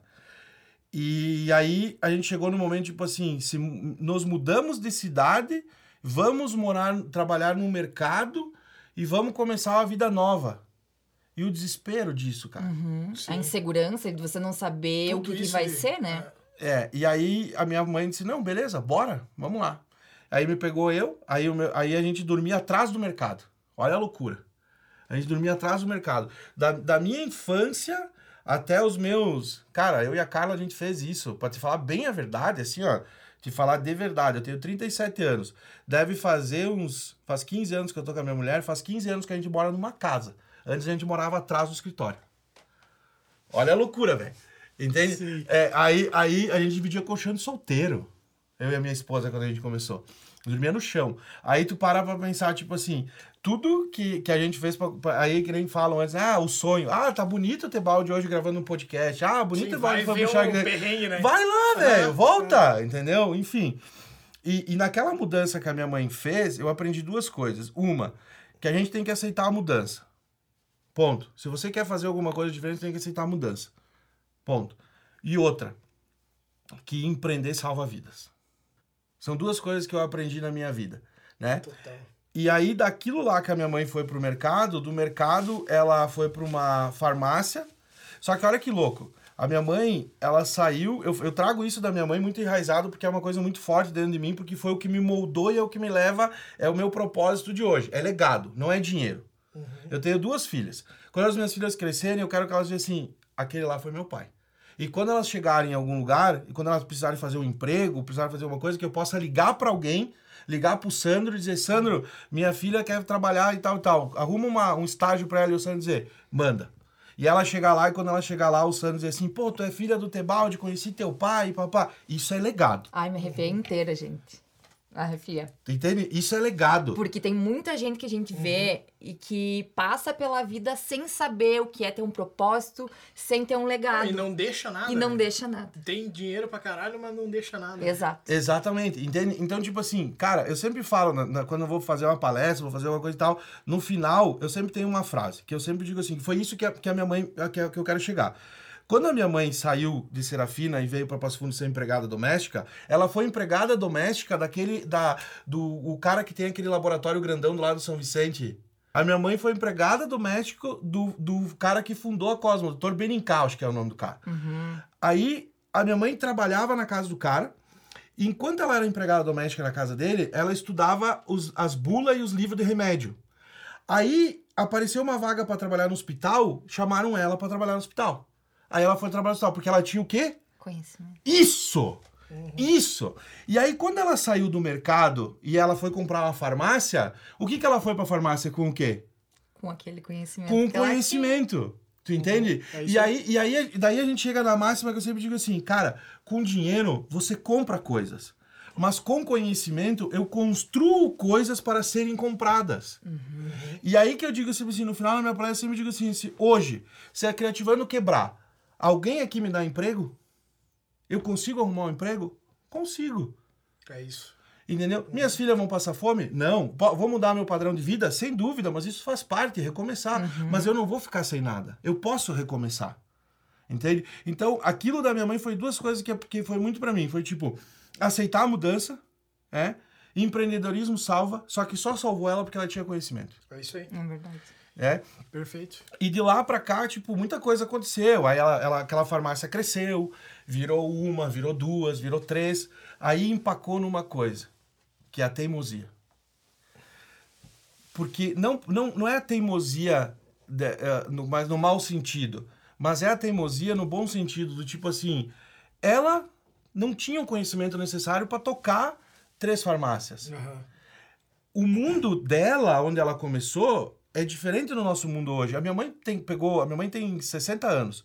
Ela começou a usar telefone faz quando a minha filha nasceu para receber as fotos da minha filha. Para poder ver a minha filha no WhatsApp, porque senão ela não tinha telefone, ela não sabia que era celular. Meu pai até hoje não usa celular. Entendeu? Então, tipo, o mundo era diferente para ela. E por causa do mundo ser diferente, ela começou a ser engolida. E ela começou a ser engolida, ela não conseguiu pegar o time dela e fazer a coisa acontecer, enfim tal. Mas graças a Deus, ela, ela conseguiu fazer um capital, ela hoje tem uma vida boa, se aposentou bem, enfim e tal. E isso tudo que eu, que eu passei com ela me, me projetou para aprender a, a, a empreender e a ver os erros dela. E o principal erro dela foi, cara, eu preciso estar sempre em constante evolução, eu preciso estar sempre em constante movimento, eu preciso estar sempre ob- obtendo conhecimento. Eu falo do Excel porque quando eu me frustrei com o Excel, me frustrei pra caralho com o Excel. Tipo assim, ah, nossa, vocês não têm noção. A história do Excel dá uns cinco podcasts. e aí dá uma série Netflix. E aí eu fiquei tão puto com o Excel que eu disse, eu vou aprender essa merda. Vou aprender essa merda, porque não é possível que eu não consiga dominar uma, Uma porra de uma ferramenta. planilha. Entendeu? E aí fui lá e aprendi a porra do Excel. Mas eu ainda não sei fazer as fórmulas, ainda fico, sabe? Mas só que eu aprendi a ver os erros da fórmula, entendeu? Então, Às tipo assim, vezes é mais vantajoso Tá saber ótimo. ver o erro do que saber mexer no negócio. E aí ó. entra na outra máxima que é a seguinte: você não precisa saber fazer. Você precisa entender como é que faz e conhecer alguém que faz. Conhecer alguém que Isso aí. exatamente. Entende? E aí quando tu começa a juntar, eu sempre digo assim, a gente, a gente muitas vezes quebra a cabeça, mas a gente não precisa quebrar a cabeça, a gente precisa montar o quebra-cabeça, né? E aí quando tudo isso foi acontecendo, é, a, a, a, a- eu, fui- eu, eu fui estudar é, me- Medicina medicina, chinesa. tradicional chinesa e eu me formei e eu fiz pós em estética. Ninguém Pois, sabe gente, disso, cara. Nossa Ninguém Senhora, sabe velho. disso. Gente, galera de Marau, vai chover ligação. essa tu se superou. Direct no Instagram do Tebaldi, né? olha. E, olha, e aí, olha que louco. E aí eu fui trabalhar em Porto Alegre numa clínica que se chamava Casa Blanca. A galera deve conhecer, ali na Duque, perto da Santa Casa. E eu era o cara que fazia estética dentro da clínica, velho. Não, é. Então eu fazia, eu tirava celulite, eu fazia redução de rugas, gordura localizada. Era, Meu Deus do céu, velho. Não, é tua cara esse negócio. Eu tô- velho, eu tô- eu fazia isso, cara. Muito Puta pouca gente sabe disso. Agora É a uma galera é, vai a, tá sabendo. é, é a primeira vez na vida que eu falo isso, tipo assim, pra, pra, pra massa. Várias pessoas. E aí, nesse, nessa clínica que eu trabalhava, tinha um cara que se chamava Gilberto. E o Gilberto tinha, ele era cabeleireiro lá, fazia uns penteados, negócio e tal, e ele tinha um canil. E esse canil dele, ele só trabalhava com fila brasileira, não sei o que lá e tal. E naquela época ele queria fazer um site. E ele queria fazer os negócios, queria fazer um cartão de visita, queria fazer não sei o que e tal, tal, tal, e papapá. E eu disse, ah, daqui pra mim que eu vou fazer. Tinha um notebook, fui lá e comecei a mexer, comecei a fazer umas coisas, comecei a fazer uma, comecei a fazer outra. Ele, ele, ele tava lá, e daí ele era, ele era vendedor. Ele cortava o cabelo, ao mesmo tempo que ele cortava o cabelo, ele vendia o cachorro pra mulher. Aí ele botou uma agropecuária, daí se ela não comprava o cachorro, ele vendia ração. Meu Deus. O cara era, ma- era Não, tipo tá assim, ó, vendedor pra caralho. E eu ficava olhando aquele cara e dizia assim: Meu, se ele tem uma coisa e ele botou outra e tá linkando aqui. Eu disse, isso, isso é, é, é- é a mina de ouro, cara. É, Uhum. é tipo, entendeu? É, é, é o que hoje chamam de omnichannel, Aham. né? Tá, Naquela sim, época chamava o Gilberto que vendia tudo. Vendia tudo, vende tudo. Corta cabelo, vende cachorro, vende ração. Vende Mil e Raquel. utilidades. É, sabe? E aí, a- a- como eu comecei a fazer as coisas pra ele, ele começou a me vender. E aí ele dizia assim: olha que bonito o meu cartão. Entra no meu site. Olha não sei o que, olha não sei o que, papá. E aquilo acabou acontecendo, tipo assim, ele começou a arrumar serviço de design pra mim. E aí eu comecei a ver o serviço de design, comecei a ver o design, comecei a ver as coisas, e porra, e eu meio que fui meio que autodidata nisso daí, sabe? E aí eu comecei a trabalhar, comecei a fazer as coisas, tal, tal. Chegou um momento que a, a, a, a, a estética já não tava mais dando grana como tava dando o design. Não desliga que ainda tem muito mais nesse Madcast. E aí, naquela época eu vim para Amaral e eu botei uma agência, chamava Actus, mostrar, tornar público em latim. Credo. É. E aí, mano, Ó, mas é conceitual um negócio assim. Ó, trouxe da medicina chinesa ali, É. ó. Não, mas eu, eu, o com, com, negócio. com, com name assim eu sou foda. Aí, modéstia essa parte. Aí, aí, o que que aconteceu? Naquela época, olha como é que as coisas acontecem. A Nokia fez, a, No- a- a falecida Nokia, né, agora tá ressuscitando, ela criou um sistema operacional que se chamava Migo. Migo. Que é hoje que todo mundo conhece como Android. E ela se juntou com a Intel. E elas lançaram um concurso mundial para quem desenhasse a interface do sistema, do aplicativo, do, do, do sistema operacional celular. Sabe quem ganhou? Não. Fui eu. Sério isso? Eu que velho? desenhei a interface do sistema da Nokia. E aí, o prêmio, olha, olha a burrada que a Nokia fez. Naquela, o ti- burrada não, ela foi top, mas o time era errado. Aham. Naquela época, quando ela lançou o Migo, eu desenhei toda a interface, o X do sistema e tal, da comunicação visual do evento, a camiseta do evento, foi tudo eu que fiz, velho. Tipo, loucura. eles lançaram um concurso mundial, eu fiz, o meu foi o mais votado. Beleza. Aí, como prêmio, era ir pra Irlanda pro lançamento do sistema. E eu fui pra Irlanda. Só que fui eu e o mundo inteiro pra Irlanda. Tudo na conta da Nokia. Só que naquela época não tinha Instagram. E eles Sim. levaram, e eles, eles não levavam. Hoje a gente chama de influenciador. Naquela época era outra, outra. Não me lembro qual era o termo que eles chamavam, mas Que ano isso, meu? 15 anos Mas atrás. começo anos 2000 ali. então. É, 2002. 2002, acho que foi. Aí eles chamavam de outra coisa, mas não era, não era influenciador. Eles levaram todo mundo pra lá. Pra cinco dias de evento. Enfim, quando eu voltei da Irlanda, lá na Irlanda eu descobri o Facebook. A minha conta do Facebook eu fiz na Irlanda. Aí chegava, conhecia as pessoas, ah, me adiciona no Orkut. Orkut, é, Orkut is old, old Orkut. Now is Facebook, Facebook. Eu, porra, Facebook. Ah, criei o Facebook, importei as fotos, aquela parada, tal, tal. Quando eu tava lá, o Facebook já tava liberando anúncio lá. Quando eu voltei pro Brasil, a única ah, empresa que anunciava no Facebook era a Netshoes. E eu disse, opa, tem um mercado aí. Aí. Vamos lá. Na época, a gente falava no Brasil de gatinho no Orkut e depoimento. Tu acha que o cara ia fazer a porra do anúncio? Tá louco? Nunca. Nunca, cara. Não era nem liberado as BM. Só a Sim. Netshoes fazia, mas eu tava lá. Claro, entendeu? Eu tava tava no lá. meio do Tava no negócio. meio. Resumo da história. Quebrei. Quando eu quebrei... normal, né? Quando eu quebrei, eu fui absorvido por uma gráfica. Uma gráfica aqui de Carazinho, chama Gráfica Sanini. Tra- a primeira empresa familiar que eu trabalhei era a gráfica também. Meu avô tinha uma gráfica. É? E eu trabalhava no Corel. Fazendo as paradas na gráfica. Da da mesma vibe É. que tu. E aprendi a fazer sozinho também. Coisa E aí, essa empresa, essa gráfica de Carazinho me assumiu, me, me- me incorporou dentro da empresa. Aí, o que, que eu fazia? Eu coordenava a parte do design na gráfica. Aí eu fui pro comercial da gráfica, então eu montei uma equipe de design, aí eu ia pro comercial, aí eu viajava, tipo, ficava pirado uma semana dentro da gráfica, chegava lá pro seu Juarez, que foi que nem um, um, um- um mentor, assim, um puta mentor pra mim, chegava seu Juarez, Juarez, quero viajar, ele pega o carro e vai, visita fulano, fulano, me traz pedido, e eu pegava e ia, sumia. Ficava- Vendedor ainda. Vendedor, ia visitar. E era ruim, por causa que a gráfica Zanini é especialista em rótulo. Então eu visitava a cervejaria, Ah, vinícola, essas coisas, sabe? Tá, e os caras já dando coisa pra experimentar. E prova esse vinho, prova esse chopp. É. prova. E aí, da- do comercial, eu fui aprender para produção. Então, aí eu fui fazer faculdade de design, lá na Ubra de Carazinho. E aí eu trabalhava durante o dia no design, ia pra faculdade, quando eu não tava viajando, voltava de noite e ia pro terceiro turno na gráfica aprender a mexer nas máquinas. Eu sempre tava enfiado. Sim, porque... produção de gráfica sempre tem que fazer, né? Deus me livre. Exatamente, louco. porque eu queria o conhecimento. Claro. entende? E aí, quando eu saí de lá, quando eu, eu fui convidado a ser gerente de marketing de uma rede de supermercado. Quando eu fui chamado para lá, eu fui contratado. Só que no meio da minha. Da, quando eu pedi demissão e no meio da minha contratação era dezembro. Era tipo dia 20 de dezembro. Era para mim começar na Coqueiros, tipo dia 2 de janeiro.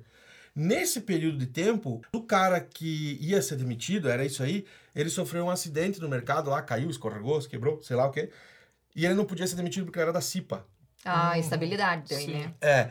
E aí o cara do mercado, o Leandro, lá, ele disse assim, cara, fica mais um tempo na gráfica e depois tu volta, quando eu normalizar aqui, eu conseguir remanejar ele e tal, tu volta. E eu disse, não.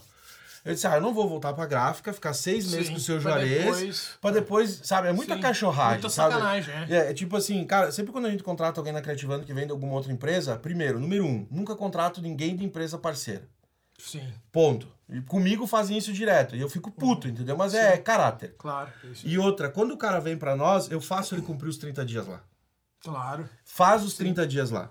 Deixa uma porta aberta, porque se um dia você precisar voltar, a gente nunca sabe o que vai acontecer semana que vem. Se um dia você precisar voltar, aquela porta tá aberta. Não seja ah, cachorro, filha da puta, com o teu último, Sim. último emprego que tu tiver, né? Enfim. Quando eu disse, eu não vou voltar lá pro seu Juarez, eu vou tocar minha vida e tal, blá, blá. E aí eu peguei o que eu tinha da Actos e o que eu aprendi dentro da coisa e comecei a fazer. E eu terceirizava serviço com o seu Juarez. Aí eu disse, ó, seu Juarez, aconteceu isso, isso, isso, eu não vou fazer isso. Ele, ah, mas volta. Eu digo, não, não, não, não. Não, não, não quero. Vou, vou começar a botar minha gráfica aqui. O que eu arrumar de serviço aqui, eu terceirizo contigo. Tu me dá uma comissão, a gente faz tudo, fechou, fechou. Resumo. Em dois meses ele virou meu sócio, o seu Juarez. A gente começou uma gráfica em Nova Bassano, que era a gráfica Tebaldi. Dali a gente começou a fazer pulseira ingresso. Dali, de pulseira e ingresso, que foi onde a coisa começou a crescer, né? Então, em seis meses eu dominei toda a região. Em um ano eu fiz mais de um milhão de pulseiras e eventos. Naquela época tava bombando evento pra caralho, show, coisa e tal.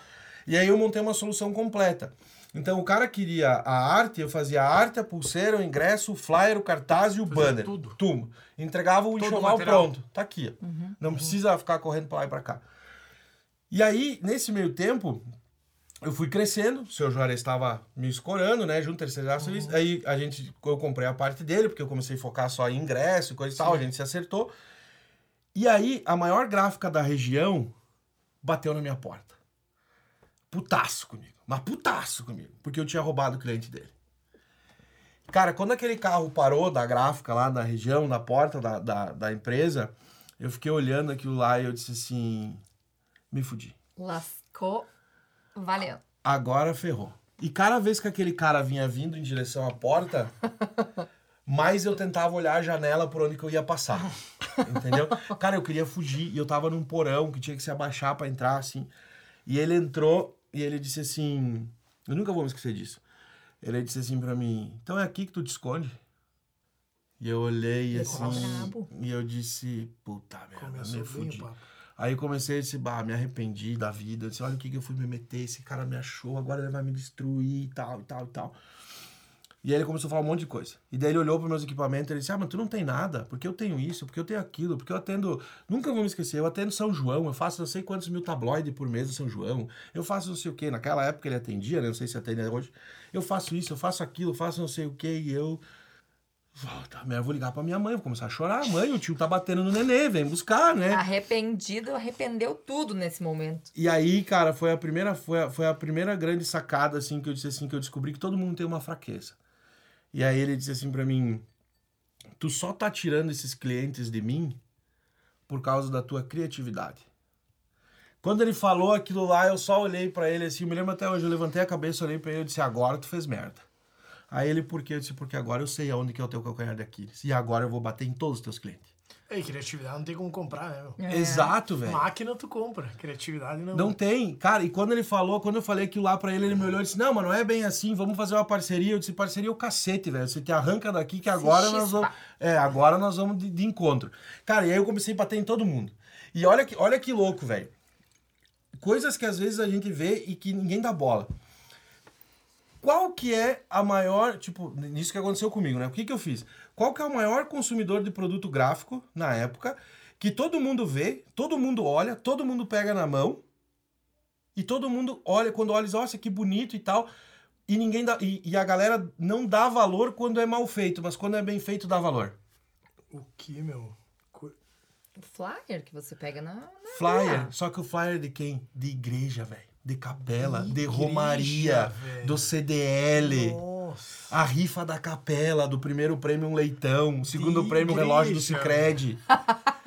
Tu tá entendendo? O cara cagava pra fazer isso aí. Ele batia uma foto do santo, colava em cima, botava o texto de cima e toma. jeito. E eu não, velho. Eu recortava o santo, eu botava uma, uma nuvem por baixo, eu botava uma luz no Photoshop. Uma fonte diferente. Eu pegava o logo da empresa que mandava, que patrocinava em, em core, eu revetorizava, já deixava pronto, porque eu sabia que ano que vem o cara ia fazer de novo. Entendeu? Aí eu montava todo um negócio, montava, sabe, uma obra, de- chamavam de obra de arte, velho. Aí caía aquilo lá na igreja, todo mundo dizia, nossa, quem que Coisa fez? mais linda. Geralmente os caras que são da. não- Eu não me lembro lá da, da, é da, da comitiva, da diretoria, da igreja, da coisa e tal, eles são empresário, velho. Aí o cara olhava aquilo lá e dizia, puta, isso aqui pra bonito, eu quero fazer. verdade. Entendeu? Aí vinha o CDL e dizia, poxa, tu fez isso aqui. Aí quando os caras chegavam, diziam assim, campanha do CDL, Natal premiado. Eu não, velho. Vamos bolar o nome. Sentava e fazia campanha, sei lá, Natal dos Sonhos, Natal Extraordinário. Perdia tempo pra fazer aquilo. Entendeu? E aí quando chegava, aquela velha história de vender valor, não vender preço. Claro. Aí quando chegava lá e apresentava o orçamento, o cara dizia assim: ah, mas o cara lá de, de- da, da outra cidade lá me faz mil reais mais barato. Tudo bem, mas eu te entrego isso, ele te entrega isso. Tu que sabe, quer continuar com isso aqui, fica. Quer continuar com isso aqui, vem. Não, não, vamos fazer o seguinte: então me dá 200 pila de desconto e eu fecho contigo. Fechou. Sim. Entendeu? E aí a coisa começou a crescer, aí a coisa começou a ganhar. E daí eu terceirizava com o seu Juarez, que era meu, meu, meu brother, que foi meu, meu mentor, entendeu? Então, tipo, tudo rolava. E aí tudo rolou, crescemos de tamanho. Todo ano eu duplicava. No, no primeiro ano eu saí do porão, fui para 200 metros. No terceiro ano saí do, do, do 200 metros, fui para 400 metros. No quarto ano veio a crise. a crise de 2015. E aí quando veio a crise de 2015, aí o bagulho despencou. Aí não tinha mais. Daí o Cicred já não era mais meu amigo, o Cicred já ligava cobrando, o salário já estava atrasado, a gráfica pegou fogo, um funcionário Nossa, esqueceu um... Capaz. A gente, fazia envelo- é, a gente fazia envelopamento de, de coisa, né? Aí, a, a- aí o cara esqueceu o soprador térmico em cima de, um- de uns adesivos, ele pegou fogo do lado, era o estoque de papel, de sacola que tinha. Nossa. Foi. Graças a Deus, tipo, as máquinas, tá? Como a sala era muito grande, as- a gente tinha uma, uma- um negócio para fazer envelopamento de carro. A única que pegou fogo, pegou fogo só na parede, assim tal, e queimou papel. Não chegou a pegar as máquinas, Sim, sabe? e tem mais todos os produtos químicos pra lavar as máquinas. e Exa- tudo, é, mas a gente, não, a gente só usava digital, aí não Ah, tinha tá. problema de, de produto químico, né? Graças a Deus, senão Sim, explodia banho, tudo, imagina, tá louco, Nossa, loucura. perigoso. Aí, meu, que pegou, a gra- pegou fogo a gráfica, minha mulher ficou grávida da minha primeira filha. Meu tudo Deus. que dava, assim, ó. Tudo ao mesmo tempo. Tudo ao mesmo tempo, né? E o banco ligando, aquelas coisas e tal. E aí, eu- ah, eu outra coisa engraçada, tipo, quando a gráfica pegou fogo, cidade pequena, todo mundo vai falar, pegou fogo. Nossa, Eu liguei imagina. para um amigo meu, gravei um spot de rádio, pegou fogo, pegou fogo em tudo, até o cartão de visita, de, 50, de 100 reais por 50. Até no preço do cartão. E ainda vendi, né? Ainda... Aquela pegada meio da reserva, É. que o Rony lá fez a propaganda Gente, deles genial. assaltando a loja. É, é isso aí. Esse Genial, cara, assim, eu vou ter que aproveitar, todo mundo vai falar, então que Claro, falem, né? Genial, genial. E onde que surgiu o Shark Tank nessa história toda? Foi depois? Nessa noite, nessa noite, nessa semana, quando tudo deu merda, tipo, eu não tinha mais o que fazer. Tava fudido pra caralho. Aí eu disse assim, eu disse, cara, eu, disse, eu não aceito que eu não vou conseguir sair da merda. Eu não aceito. É impossível que eu não vá conseguir me reinventar. Eu disse, todo mundo, sabe aquele sentimento do tipo, puta merda, eu podia ter inventado isso, eu podia ter feito isso. Naquela noite, eu avisei, naquela noite, naquela semana, eu avisei toda a minha família. Eu disse, ó, eu não vou me matar, eu não vou fazer nada. Mas eu vou me trancar dentro da empresa e eu tenho que achar a solução dos meus problemas aqui dentro. Eu disse, eu não admito, entendeu? Fazer a mesma coisa que os outros e, e, e, eu não conseguir me reinventar. É impossível que isso não aconteça. Eu me tranquei na empresa, avisei todo mundo, disse, ó, não me liguem, não me procurem. Se eu ficar lá dois dias, três dias, quatro dias, cinco dias, me deixem. Não me... Naquela noite, eu fiz uma matriz. E aquela matriz eu uso ela muito hoje na minha vida. Por quê? Como e sem. Por que o cartão de visita é feito? Porque as pessoas entregam na mão. Como eu faço? Assim. Como o meu concorrente faz? Assim. E se eu fizer diferente? Tu entende? Uhum. Tu começa a devagar nas coisas. Sim, sim, vai viajando vai viajando. sai alguma coisa. E aí, nessa matriz de porquê, como e ser, a gente aplica isso muito hoje dentro da Creativando, já virou um, um, um hábito. É, saiu tipo assim, papel de parede. E eu disse, porra, só eu tenho condição de fazer isso aqui, só eu posso fazer isso aqui. E Ele... se eu fizer assim, vai ser diferente. Exatamente. e aí eu comecei a procurar. Come... Comecei a fazer papel de parede, comecei a procurar cliente, literalmente de porta em porta, batendo em porta em porta de arquiteto, para lá e para cá e tal e tal. Nesse meio desse período, uh, o Sebrae nos descobriu, a gente estava com uma consultoria do Sebrae, o Sebrae descobriu, disse que a gente tinha uma startup, a gente se inscreveu num programa Startup RS, que é a ideia da Criativano, né? Que era o quê? Uma, é uma, uhum. Naquela época tava muito em alta o Idologos, né? Uhum. A galera fazia design online e tal, as coisas. E aí o cara disse, cara, o que tu tem? Eu disse, pô, eu quero fazer uma coisa assim, uma plataforma. Eu, eu quero atender arquiteto, quero atender loja de decoração, quero conectar os designers do Brasil inteiro para que eles criem a arte desses papéis de parede. Tudo isso aconteça online, eu só recebo o pedido, imprima, e bota no correio e entregue pro cara. Não quero mais orçamento, coisa e tal, blá, blá, blá, e tal. E aí o cara disse, meu, isso aqui tu tem uma startup. E é ali que surgiu a ideia da Criativando, né? Aí a gente foi pro Startup RS, fomos a primeira startup do programa do Sebrae do interior do estado, o resto era só a capital e coisa. A gente foi a primeira no interior. Passamos o, o programa, recebemos o primeiro investimento da aceleradora Venture, né? Uhum. E aí a coisa foi indo, a gente foi escalando, foi crescendo, montamos, aí a gente vendeu a gráfica, desfez a operação, aí foi outra mudança, né? Para tudo que tem aqui, abre uma empresa nova, funcionário novo, Sim. mexer com tecnologia, com isso, com aquilo e tal. E aí a Creativano começou a, a, ter outro, outro patamar, né? Começou a rampar, graças a Deus, cresceu, enfim e tal. E no meio disso daí a gente acabou tendo a, a feliz é, participação do Shark, né? A gente se inscreveu, foi selecionado, fomos pro Shark. Shark é uma puta experiência. É, é. Pra quem não conhece, o Shark Tank é um, uh, um modelo, é copiado né, no modelo americano, e é onde vários empreendedores, então, estão à frente a empresários bem-sucedidos, na busca, então, pela captação de investimento para alavancar seu projeto, para escalonar, enfim, o seu projeto. Então, pessoal que não conhece, quiser pesquisar depois, Sim. o Shark Tank mais Shark uma Tank Brasil. bem legal. E, a, e olha só, tu disse que o Shark Tank é dos Estados Unidos, né? Na verdade, o Shark Tank é, é inglês e se chama Dungeons Dragons. Ó, então ainda o modelo americano Nossa, copiou é, o modelo inglês. É, é, é, não, é, é, não, é, é, não é Dungeons Dragons, é Dragons alguma coisa, Dragões alguma coisa, que é o, o, o, original inglês, que daí virou Shark Tank dos Estados Unidos e virou Shark Tank Brasil no Brasil. E aí tem o mexicano, enfim tal. Mas é uma franquia inglesa. Que massa, oh, não legal. sabia. Não sabia também não. Então, o, o, o Shark, tipo assim, ele é uma, uma puta experiência, mas ele é um reality show né? Então, tipo assim, tu começa é, é, pressão, é, enviar documentação, um monte de coisa, porque tudo que tu vai, que vai pra TV, né, teoricamente é validado né, para você estar lá. Tipo, é, cara, a gente teve que mandar para ir para o programa, para ser aprovado para ir para o programa, a gente teve que mandar 115 documentos. Nossa, Nossa, velho. É, Nossa. 115 documentos. Mais coisas que pro governo. É. E aí, tipo, a, a, a experiência lá é muito massa. Só que assim, quando você vai pro, pro Shark, né? Primeira coisa que a galera erra quando vai, né? Ideia não vale merda nenhuma. Ah, porque eu inventei esse copo aqui que a água fica, sei lá. Suspensa. Foda-se, é. é execução, né? Aí o cara chega lá e ele acha que a ideia dele é o principal. Se tu olhar todos os programas, o principal. Um milhão por 10%. Primeira regra de negócio. Quando você vai fazer o um negócio, leia a porra do contrato e as regras do jogo. E a regra do jogo diz assim: você não pode baixar o valor que você oferecer, você só pode aumentar. Se você chegou lá, aí, aí que entra aquela coisa, tipo assim, ah, eu quero um milhão por 10%. Daí, sei lá, o Caíto tá lá. Aí o Caíto olha e diz assim, puta merda, gostei dessa ideia, dá super bem, sei lá, Catile Beans e tal. Mas eu não dou um milhão pra isso aí. Eu poderia dar Sim, como 200 ele não pode... mil, né, 500 como- mil. Exatamente. Só que ele não pode baixar. Não pode baixar. Aí o que, que o cara faz? Perde o negócio. Uhum. Por quê? Porque foi no ego, porque foi na minha ideia vale, porque foi não sei o quê. Sim. Entendeu? Aí o cara toma. Essa é a primeira regra do jogo, entende?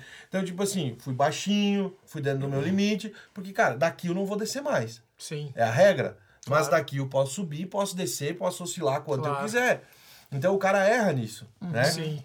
Pra nós, pra Criativano, a gente fechou lá a negociação. Tipo, todo mundo me pergunta é, por que, que eu escolhi a Camila e não o Caíto. Vamos lá. Quando você vai, presta atenção nisso aqui, gurizada. Quando você vai fazer um negócio, você vai fazer um- um- uma, uma apresentação, ou você vai fazer qualquer coisa que você for fazer, você tem que estudar o meio qual você vai se meter. Principalmente, tipo assim, ah, eu vou vender pro Sandro. Porra, eu sei que o Sandro faz mechinha loira no cabelo. Tem que saber tudo, né? Tem que meu, saber tudo. Ah, eu sei que ele, sei lá, ele usa Coleston, ele usa descolorante. Eu tenho que saber o que, que tá acontecendo. Pô, o Sandro usa eh, Apple Watch, o Sandro tá malhando, o Sandro. não sei o quê. Eu tenho que ter todo o. o- o- Tudo que puder virar argumento, tu tem que saber. né? Exatamente, eu tenho que ter todo o, o dossiê do Uhum. que, da onde que eu vou me meter, entendeu? E o que que eu fiz? Cara, eu peguei a terceira temporada inteira e, e assisti todos os episódios Maratonou. todos os episódios. E uma coisa que eu comecei a ver foi o padrão. Qual é o padrão? A maioria dos negócios da terceira temporada, quem fazia negócio era Camila e Faí, e Caíto, em sociedade. Ah, vamos investir junto, Camila? Vamos. Pum, investiu. Então vamos lá. Se teve 100 negócios, estou fazendo uma- um hipotético, teve 100 negócios, 70 negócios durante a terceira temporada foi em sociedade Camila e Caíto. Logo, eles são sócios. Ok? Felô, no dia que eu fui, tava estreando o Semenzato. A Criativano já estava projetada para ser franquia, o Semenzato é o, é o rei, das, franquias. Beleza. Vou, vou trabalhar com ele. Só que dois dias antes, olha como é que as coisas mudam. Dois dias antes de eu ir gravar, a Camila postou uma foto no Instagram dela de mão dada com o Semenzato. Quem é sócio da- do Semenzato? Ela. Ela. Quem é sócio do Caíto? Ah, sim, ela é o elo entre os dois. Ex- exatamente. Aí quando, tipo, olha só, olha, olha a teoria do Excel. O meu Excel tava todo projetado. Dois dias antes do- da reunião, do evento, o meu Excel foi pras cucuia. Partiu o Excel. Mudou Beijo, fudeu. Mudou a estratégia. O que que, qual que era a minha estratégia agora? Levar um pelo, levar três pelo preço de um. Né? Aí, vamos lá. Ah, eh, porra, isso aqui, esse podcast aqui, meu, se tu botar no SEO dele lá depois, estratégia do Shark Tank, não sei o quê, a galera que for pro programa vai assistir isso aqui vai saber como hackear. Eu até, eu até, eu até, eu até fiz uma vez uma, uma, uma palestra, uma mentoria hackeando tubarões. Eu tô com medo que a Sony me liga e diga assim, porra, tu fudeu o jogo! merda. Tu fudeu o jogo! Ah, mas olha só. Quem determina a regra do jogo é o Apolinário, é o tubarãozão Sim. tá? Se ele entrar no jogo e ele disser assim, é, 50% da tua empresa, os Sim. outros vão dizer, eu, eu pego 30? Sim. Não, os caras vão dizer, eu quero 50 Sim, também. Ele estabelece o parâmetro, né? Exatamente. O que que tu faz com um cara desse? Ou tu briga e ele vira teu inimigo e sai do jogo, ou tu traz ele pro jogo pagando pra ver. Não tem meio termo. Sim. Entendeu? Como que tu faz pra trazer o cara desse? Estuda ele. O que que eu fiz? Arrumei um argumento de um, de um produto que eu tinha, que ele tinha também. Chamei ele pra conhecer o produto. Quando ele veio conhecer o produto, se eu faço esse copo e você faz esse copo, quando eu boto na mesa e vou te vender esse copo, qual que é o argumento? Qual que é a primeira pergunta que tu vai dizer pra mim? Eu faço o mesmo produto Sim, que o eu tenho. tem diferente do meu. E aí eu olhei pra ele e disse: "O meu pesa 20 mega e funciona, o teu pesa 2 GB e não funciona". Já tirou do jogo. Ele mordeu o lábio assim, ó. Já era. Já era. Morreu. Acabou. Pronto. Vambora. Qual que é a próxima do jogo que, que, que, sempre fica cutucando? A Cris. O que, que a Cris gosta? Número. A mulher é um avião número. O que tu tem que fazer com ela? Dá número. Dá Dados. número correto. Dá número correto pra não dar merda. Deu o número correto, ela vai olhar e vai dizer: por mais que o teu negócio seja pequeno, nunca minta. Sim, nunca ela vê minta. que tu conhece o teu negócio, né? Faz Por mais- sentido. ma- aí que tá. Só que por mais que o teu negócio seja pequeno, meu, eles não são bobo, velho. Entendeu? É a mesma coisa de pegar e fazer conta, sei lá, vai falar pra um padeiro que o pastel, o pastel custa, é, sei lá, 10 reais, ele vai saber que desses 10 reais o lucro é 2, é Sim, 3. se eles olharem que o negócio tem fundamento e tem capacidade de ser exponencial, não interessa se é pequeno, né? Exatamente, não interessa se tu faturou mil ou 100 mil, entendeu? Tu tem É- potencial pra chegar lá. né? Exatamente. O que, que tu faz com ela? Mostra números. E aí, meu, na terceira jogada foi o seguinte: Se eu aceito a proposta do Caíto, eu levo a Farani e o Semenzato? Não. Talvez só a Farani. Mas eu Talvez. faço o que com a Farani? É, Nada. nada. Se eu levo o Semenzato, eu levo a Farani e levo o Caíto? Não, eu não faço nada com a Farani. Se eu levo a Farani, a Farani faz o quê? Abre a porta Faz com o Semenzato e abre a dois. porta com o Caíto. Matemática, raciocínio. E ainda ela fala no meio do programa, ela fala assim, o Caíto diz assim, eu lembro que ele falou assim, ah, Camila, deixa, e a- e a- deixa ele pensar a proposta, eu lembro. E ela falou assim, disse, ah, mas eu vou dar o dinheiro pra ele, financiar ele, pra ele te atender. Tá correto! Sim, ela fala, "Deu, tu vai vir comigo e vai vender pro Caíto. Exato! E é de fato o que aconteceu, entendeu? Sim. Então, moral da história, três pelo preço de um. Sim. Mas foi estratégico. Entendeu? Não foi tipo, uhul, um milhão por 10%. É manter o pé no chão e saber até onde tu pode chegar, né? Exatamente. cara, mas isso que tu falou, velho, tem uma parada muito foda. Esses dias eu larguei um post no- na minha rede social que era exatamente sobre isso. Sobre, eh, óbvio, a ocasião outra, mas ah, no fim o, a moral da história é a mesma. De, da preparação para reuniões de negócio. No fim ali tu ia para um pitch, mas é como se fosse uma reunião, uma puta reunião com um monte de cara foda. E eu falei exatamente de- desses aspectos mesmo. Tu tem que procurar ah, estudar muito, quem todo mundo que tá na mesa, porque isso vai te dar argumento, velho. Isso vai te dar argumento. E quando tu tiver ali, tu tem que ser um puta bom ouvinte. Isso que, que o Tebaldi falou agora. O que, que ela falou em determinado momento? Ah, vem comigo e depois vende pro, pro Caíto. Por mais que ele já tivesse com essa estratégia, ela verbalizou isso. Ela deixou claro que tinha essa possibilidade. Então, tu pegar isso... tu- porque tu vai estudar os caras pra caralho. Isso pra qualquer reunião de negócio. Tu vai estudar outra pessoa muito, mas tem coisa que não vai aparecer ali. Não vai? Não vai, vai aparecer só na hora do papo. E se tu tiver viajando, não tiver com o ouvido treinado, tu vai deixar passar. Mas quando tu pega, vira um puta argumento e é isso que faz tu gerar conexão depois, né? Claro. E daí no final do teu negócio foi isso, né? Ela já tava chorando junto contigo no negócio. né? Que é um Criou detalhe uma que faz puta a conexão né? total. E, e daí, tipo, quando, quando. Sabe quando o cara sai e disse assim, eu disse, ah, deixa eu pensar, falar com o meu amigo. Aí eu saí e fui falar com o meu amigo que tava lá, que é o Joab, que é o irmãozão meu. O que eu acabei de falar pra vocês foi o que eu falei pra ele. Tanto que eles cortaram isso daí. Tipo, não aparece, porque eu cheguei, eu cheguei pra ele e disse assim, meu, eu tô eufórico. Tipo assim, eu. É, primeira coisa que o cara vai pra lá, ele pensa que vai tomar porrada. Quando Sim. tu recebeu três propostas, falaram muito bem de ti, papai rolou aquele negócio, cara, tu tá na Disneylândia, tu, Tu tá. louco, né? Tu tá louco, entendeu? Tu tá numa adrenalina a milhão. E aí eu voltei lá pra dentro e falei pra ele, disse, cara, lá no corredor, eu cheguei pra ele e disse assim, mano, tá acontecendo assim, assim, assim, assim, assim, assim e tal e tal. Me diz se eu tô loucão. Mas o meu raciocínio é esse. Sim. E aí ele disse, não, meu, tu tá certo, faz, faz o que o teu coração manda, vai lá e mete. Ele falou ainda. Sim. É, e aí eu fui lá e, aceitei a proposta. Mas en- entende que teve Claro, um, um claro. raciocínio, Sim, uma lógica uma por trás. construção, que não vem nada do além, né? Você Não. teve, ah, buscou aquela estratégia, estudou, enfim, o perfil dos É investidores aí. pra poder ser mais assertivo, enfim, no, que, no objetivo que tu queria. E outra, tipo assim, ó, é, a galera entra aí depois, tebaldi, T-E-B-A-L-D-I.com.br. A revista que eu usei no programa, que é o que, que, que, tipo assim, eu condicionei todos eles a fazer negócio. Eu nunca, eu não cheguei lá pedindo dinheiro, eu cheguei lá pedindo negócio. A revista que eles usaram lá tá no meu site para quem quiser baixar. Entra lá e baixa e acessa e baixa a revista. Vocês vão ver que todos, o, o- tem duas páginas para cada Shark. Ca- Tu viu a revista aquela Aham, vez, né? sim, sim. Cada, ah, cada página eu não peço dinheiro. Cada página eu digo assim: o que a Creativando pode fazer com a Polishop? Isso é fit com isso, isso é fit com isso. O que a Creativando pode fazer com a, a, a, a Semenzato? O que a Creativando pode fazer com a Farani? Negócio. Não peça dinheiro. Peça negócio. Sim, primeiro tu mostra o teu valor, né? Depois o cara vai Exato. ver o que que cabe.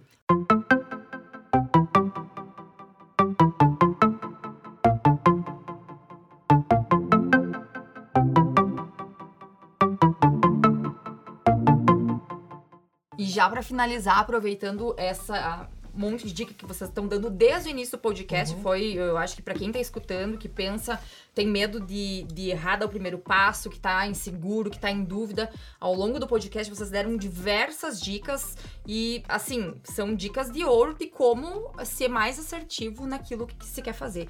Em um minuto, pra finalizar, o que vocês ainda não falaram que vocês querem falar pra dar dicas de por onde começar, Pra quem tem medo de sair da zona de conforto? Quais são as dicas de ouro em um minuto que vocês dão pra quem quer? Tá. Dá um Eu- start Tem no uma empreender. coisa que eu sempre falo que é super importante, a gente não falou aqui. uh, que eu acredito que combinado, principalmente com conhecimento, que para mim é, é, a primeira coisa de tudo. Se tu não tiver o conhecimento, não dominar isso que tu tá fazendo, cara, não vai, não vai adiantar. Mas uh, o conhecimento, ele precisa de um outro fator que eu acredito que é tão determinante quanto ele, que é ambiente. Então, tu tá num ambiente propício para te poder uh, extravasar todo o potencial que tu tem, cara, isso é fundamental. Eu sempre falo isso pro time, porque então, e digo isso por mim mesmo, porque eu, como eu falei antes, eu sou aquele cara que sempre teve muito potencial, mas sempre tive no ambiente errado. Então eu usava, desperdiçava meu potencial e usava outras coisas que ali não faziam sentido nenhum. Mas a partir do momento em que eu virei a chave de que eu queria fazer coisas relevantes com um conhecimento adequado, porque eu passei a estudar que nem um louco. Quem me conhece sabe que eu estudo que nem um louco, consumo muito conteúdo, tô sempre atrás de coisa nova. Então eu tô sempre me capacitando, porém agora eu também tô num ambiente propício, que é aquilo uhum. que o Debalde falou antes. Uhum. Cara, tu quer ter um CNPJ alto, vai com quem tá lá. Então hoje, se eu quero ter conhecimento, domínio técnico do que eu faço e, e fazer coisas relevantes, eu tô, tento sempre estar tá próximo de pessoas que fazem isso. Então eu tô sempre num ambiente propício. Então eu acredito que essa combinação de. Uh, do otimismo que a gente falou lá no começo, com o conhecimento daquilo que tu faz dentro do ambiente propício, cara, é meio que um combo, assim, de que com certeza, com o tempo, isso projetado num médio, longo prazo, é difícil que tu não prospere com uma combinação dessa. Concordo. Bom, primeiro de tudo, né, resiliência. Resiliência não é dádiva, se constrói, é. né? Ela se constrói. O outro ponto muito importante que, que a galera tem que ter, né, é fazer network. Tá? Quando eu passei no Startup RS lá, eu saía de Nova Bassano de ônibus para ir até Porto Alegre para estar no meio da galera. Aí é, é, massa porque, tipo assim, olha como é que a vida é, né? Eu sofria bullying de criança, né? E aí eu comecei a sofrer bullying no Startup RS. Porque daí, porque daí diziam assim, eu tava lá no meio de 10, 12 startups e todo mundo dizia assim, ah, é, olha ali, uma startup de papel de parede. E os caras, ah, o aplicativo não sei o que, eu não sei o que, papá. E eu às vezes chegava e pensava assim, mas porra, será que esse é o meu lugar? Sim. E sabe o que é o mais louco? Todas da minha turma quebraram. A única que tá de pé até hoje sou eu. Então, tipo assim, cara, o, o, o, o, não é, eu, não, eu não considero isso preconceito, considero comentários, né? Os comentários vão vir, mas o quanto você tá empenhado e acredita que aquilo aconteça, né? Network é muito importante. É, é, é, assim, ó, eu acho que se a gente fosse falar hoje, tipo assim, a, a, a o petróleo do futuro não é nem mais os dados. Eu acho que o petróleo do futuro é o network, é as conexões que você consegue fazer. Porque elas que abrem porta. A gente estava aqui antes em off falando, né? De um lance que a, a tu não tava. A, a ePlace ligou para mim para conectar com uma pessoa que eu não posso falar, porque, né, vai sair. Uhum. Cara, e daí eu fiquei tipo assim, porra, eu conheço o cara, a Place, que é a Apple, ligou pra mim, pra mim, Sim. abrir a porta com o cara. Que loucura. Entendeu? Aí, aí eu disse, porra, já me manda um iPhone de brinde, né? é, manda um iPhone novo, né? Enfim, e, e deu match, cara, entendeu? Então foi muito massa pra caralho. Então, tipo assim, resiliência, network. E quem quer tirar a ideia do papel, cara, procura o Sebrae, os guri da Uidia, eu conheço eles desde quando eles começaram, fazem um puta trabalho, acompanho eles há muito tempo. É, na, acho que na, naquela época vocês começaram, meio que eu também ajudei vocês um uhum. pouco, né, e tal. Então, tipo assim, é, não desista. E, e outra, se tiver que desistir, não é feio. Recomeça. Não é feio. Sim, não tem demérito nenhum, né? Não é feio. Nenhum.